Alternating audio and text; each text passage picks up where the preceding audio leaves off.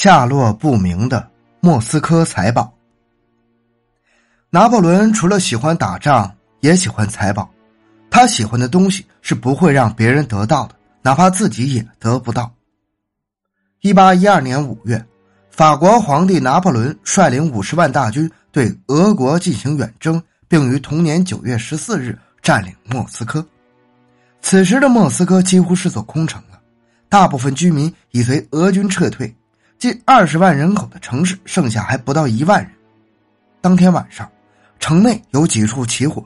后又蔓延成大火，整整持续了六天六夜。饥饿和严寒威胁着法军，由于战线拉得很长，交通运输常遭袭击，粮食和弹药供应不上。而俄皇亚历山大一世又不接受和谈，在这种情况下，拿破仑不得不放弃刚占领不久的莫斯科，于十月十九日向西南缓慢后撤。撤退中。法军庞大的辎重中有二十五辆装满了在莫斯科掠夺的战利品的马车突然失踪了。自那时起，一个半世纪以来，拿破仑的这批战利品究竟隐藏在哪里，就成了鲜为人知之谜。一位名叫尤伯可莫洛夫的苏联学者，他并不是研究历史的，但在阅读英国历史小说家瓦斯哥特所著的。法国皇帝拿破仑·波拿马的生涯一书时，对其中的一些情节很感兴趣，因为感到目前处境的危险。拿破仑深知在莫斯科掠夺的古代武器、大炮、伊凡大帝搭上的大十字架、克里姆林宫中的珍贵物品、教堂的装饰品以及绘画和雕像等已经无法带走，但又不甘心让俄军夺去，所以就命令将这些东西沉入萨姆廖波的。湖里，瓦斯格特是位注重史实的作家。他这本书的完成和出版是在一八三一年到一八三二年之间，离拿破仑远征莫斯科仅隔二十年。博可莫洛夫由此认为，对这件事，在那些曾参加了这次远征的人的手记或回忆录中应该有所涉及，于是决定要查阅一下与拿破仑同时代的人是否提到有关战利品的情况。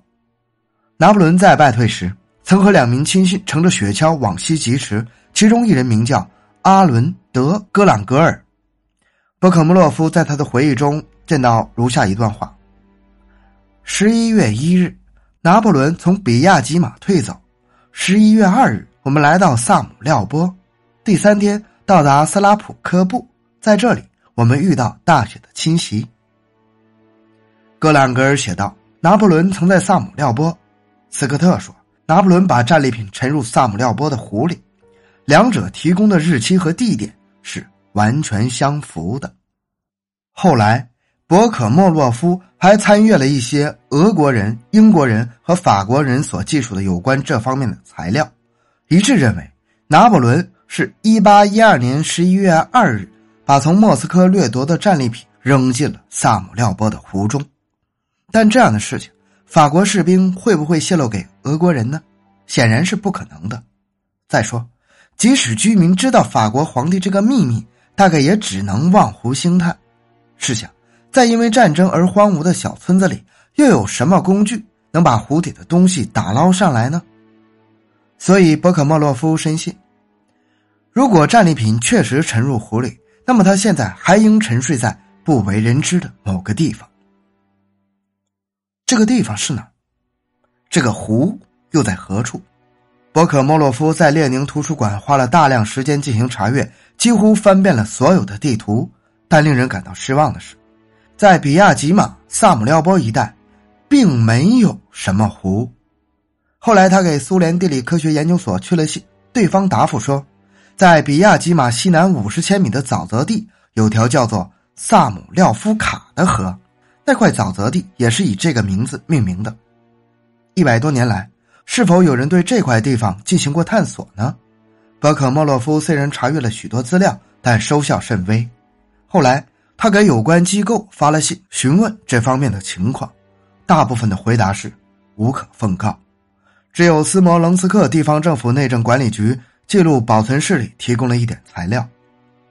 一八三五年。根据斯摩棱斯克地区长官的命令，由夏瓦列巴奇中校率领的工兵部队曾对这个湖进行了勘察。他们先测量了水的深度，在离水面五米左右深的地方有堆像岩石般的堆积物，签钉碰上去，似乎听到了一种金属的声音。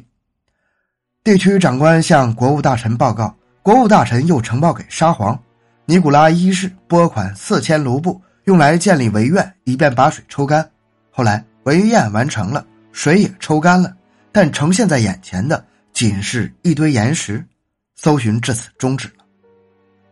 在一九一一年，根据克勒托诺公主和比亚吉马地方的一些志愿者的要求，也曾进行过探索，但还是竹篮打水一场空。湖里面究竟有没有拿破仑投入的财宝，至今仍然是个未解致命。